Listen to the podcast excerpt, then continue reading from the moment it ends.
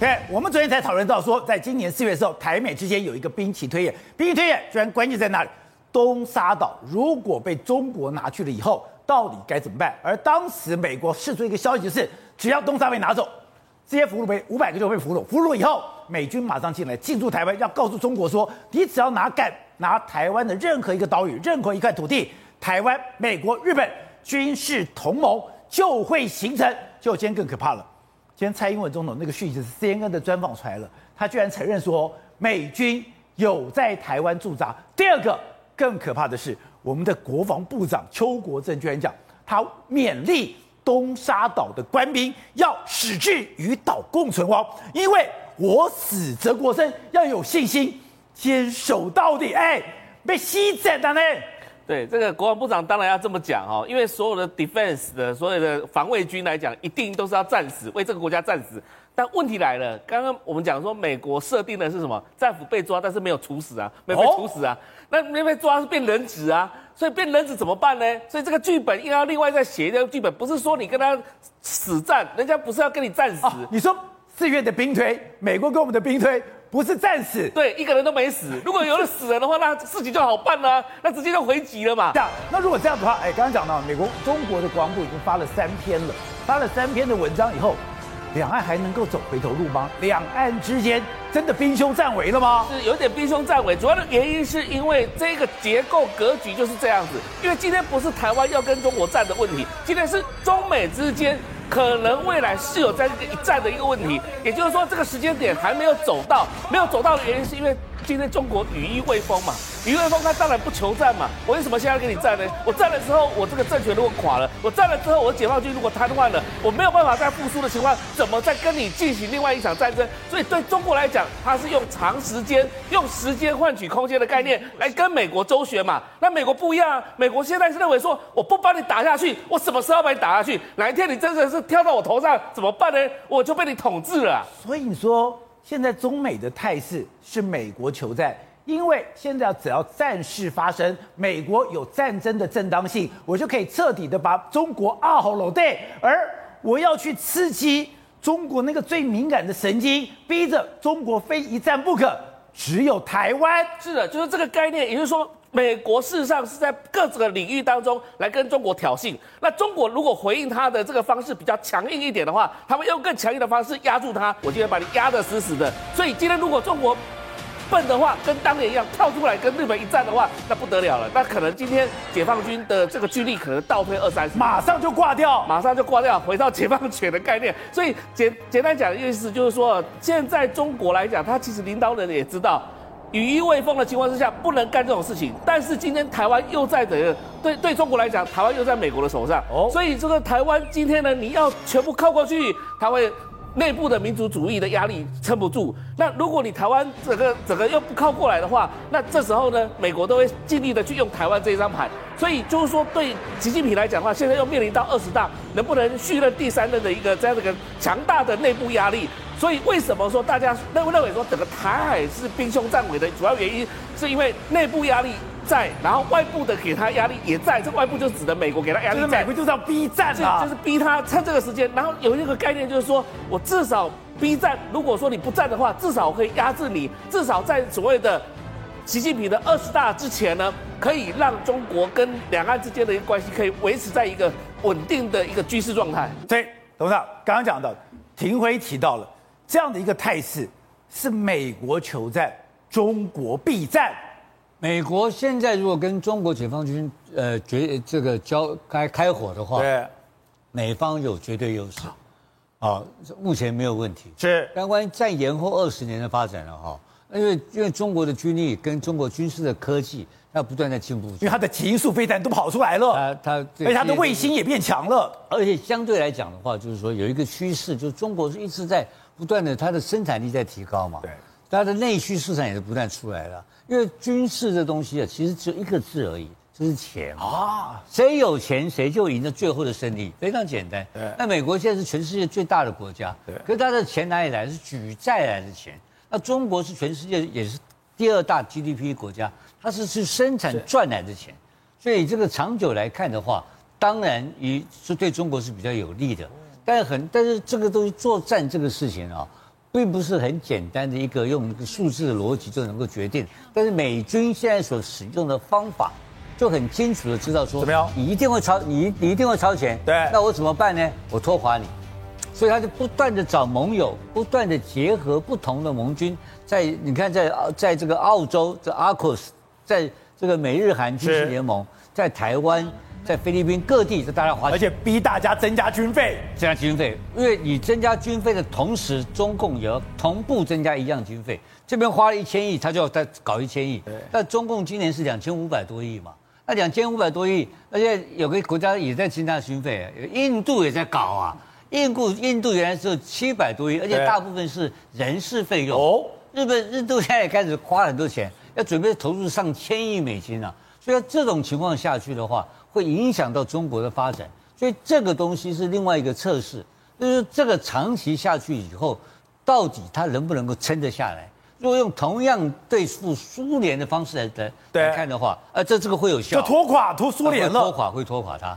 但是拖垮它这个事情来讲的话。这个在军事上是因为这个浪费，完全浪费，毫无生产力的东西。但习近平的性格，他现在搞的是强国梦，他强国梦，他到底未来的两一两年内，或者是他进入二十大稳定以后，他会不会调整他的方式？最重要的一个方式就是说，他对国营企业的补贴跟进入所谓的市场化跟市场准入这几个重要的东西，他会不会调整？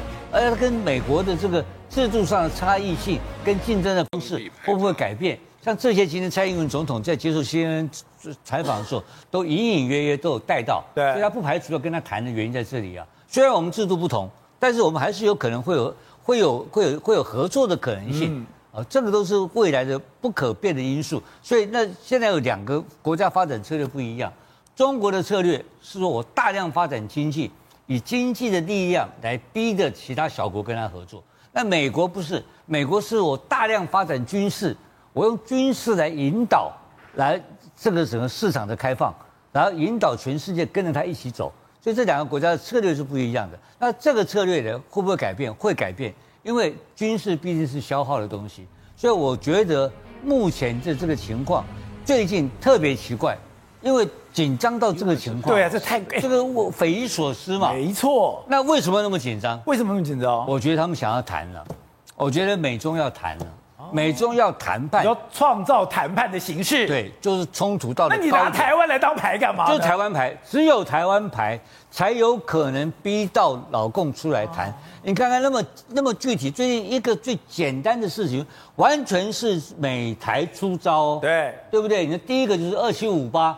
二联合国二七五八决议扩大解释错误误导，他就直接指称中共误导二七五八，对，二二七五八联合国二七五八解释是，然后这个这个布林肯国务哎是助理亚太驻卿先讲，是，然后国务卿再讲再加码，然后再来蔡英文就表态美军在台湾，哦，这个情况都是让大家匪夷所思啊，这怎么可能的事情、啊？而且东沙要。与岛共存亡，那东沙与岛共存更恐怖嘛？那就完了嘛，对不对？回不了头了嘛。对。那当然，这个情况之下，你有没有相对？你们看到另外一个问题没有？习近平其实很节制哦，在这时候中方是很节制的哦。而且今天我看到胡锡进最凶狠的话，怎样？他这个一定要这个东西绝对不能允许这种事情发生，但是。主导权跟时间站在我们这一边，这废话吧？对，哎，这什么意思？不马上打？对，不急嘛，我 give 啊，对不对？那问题是谁在急啊？蔡英文都讲了那么呛呛堵的话都出去了，美军在台湾呢，这个是而且讲的那么从我们台湾的领导人嘴巴讲出来，这是很可怕的一个事情。那没有美国同意他会讲吗？不会，不可能的事情嘛。那讲到已经是战争边缘的游戏的东西。为什么玩的那么接近？到底什么事情发生？或是是美国有情报？是不是习近平有困难呢？不 知道。但这个情势是非常剧烈的变化中。好，辉生，刚刚讲到的，美国对中国的这种压迫是铺天盖地的。可是美国有一个短板，因为过去美国就讲我发明、我创、我我想我发明，你来制造。结果现在发现中国你发明、你制造，美国被丢到一边了。所以我现在给你脱钩，可脱钩不能马上，我就怎么办？我就慢慢把生产基地弄到了东南亚国协，就没有想到现在已经慢慢取代了。现在全世界对东南亚国协的投资。已经超过中国了。呃，确实哦。事实上，我们知道，其实从去年开始，美国加速就是整个供应链离开中国的一个脚步，前往其他国家投资。就没想到现在整个数字整理起来，全世界都进行同样的跟中国供应链脱钩的状况。全世界都脱钩，全世界都一样。呃，现在最新一个数据是这样：从二零一六年到二零二零年哦，全世界加码在中国投资的金额合计起来是大概。六千九百八十九亿美元哦，但是全世界在东协的投资金额是七千三百一十亿美元，已经超过了呃在中国的投资哦。对。对，然后第二个就是你就是左边左下角那个有没有看到，在蓝色的那个是二零一一到二零一五年，你发现哦，二零一一年到二零一五年跟二零一六年到二零二零年，在中国加增加投资部分其实增加只有十趴哦，大概六千九百多亿，但是呢，在东协的部分呢，全世界在东东协的投资金额竟然是哦后五年到前五年成长了三成哦，来到了七千三百多亿，而且这个增加的情况持续在增加当中哦。尤其他们里面提到几个国家，像以韩国来讲哦，韩国在过去五年，就二零一六年到二零二零年，在东协的投资金额是高达三百一十七亿美元哦，这呃最前面那一个，然后年增率高达七十四点二趴。那其实你看到那个呃蓝色的跟橘色的那个柱状图来看。所有都是橘色柱状图优，呃，比比那个蓝色还要高。对，这就代表着其实呢，就是二零一六到二零二零年的在东协的投资额，全世界各国，包括韩国、包括台湾、包括中国、高日本，在东协投资金额全部都是较前五年而成长的。其中像以南呃台湾来讲，在东协的这个投资金额是较前五年增加了四成哦，所以非常清楚的一个状况就是，全世界已经把逐陆续的把东协视为取代中国的一个制造中心，这种情况其实是在真的被掏空了吗？对，其实持续在加剧当中的。那事实上，现在问的另外一个问题是，哎，那为什么中国到现在啊，感觉经济还没垮？对啊，虽然第三季的 GDP 跌破五趴到四点八，还撑在那里，还撑在这边。结果现在有媒体去发现说。原来还是你美国的需求啊！就是简单来讲，过去这二三十年来，美国跟中国已经变成是共享一个供应链。你美国的需求的强劲，造成是中国的一个生产的一个最主要的一个动力哦。因为你美国非常需要，你需求非常强劲，所以中国就卯起来增加这个生产，满足你的需求。那短时间之内，中美国虽然要是把供应链撤离中国，但短时间之内还没有办法完全脱钩，所以呢，中国也才经济才可以苟延残喘到现在这个情况，他举一个例子，他举什么例子呢？他说以今年的前三季的前八月的情况来看哦，美国跟中国的整体贸易额呃大概是三点零五兆的人民币哦，其实还较去年同期成长了二十五趴哦。其中呢，美国的呃对美国，中国对美国的出口是来到二点二九兆人民币哦，年增是两成多。那美国对于中国的贸易逆差也还高达一千一百七十亿美金哦，所以对美国来讲，哎呀，你中国老是赚我的钱，你也是全世界里面赚我美国钱最多的。那也就是因为这样，所以中国的经济说一句实在话，可以苟延残喘这些至今，就是因为你美国到现在还还是有需要，他断不了奶，还是对对对，我断不了奶，所以。美国真的要跟中国脱钩，就是有一天我在制造业上面不依赖你，那才是真的楚河汉界。对，所以可以从此可以看得出来哦，东协在未来美国的供应链里面扮演的角色会越来越吃重。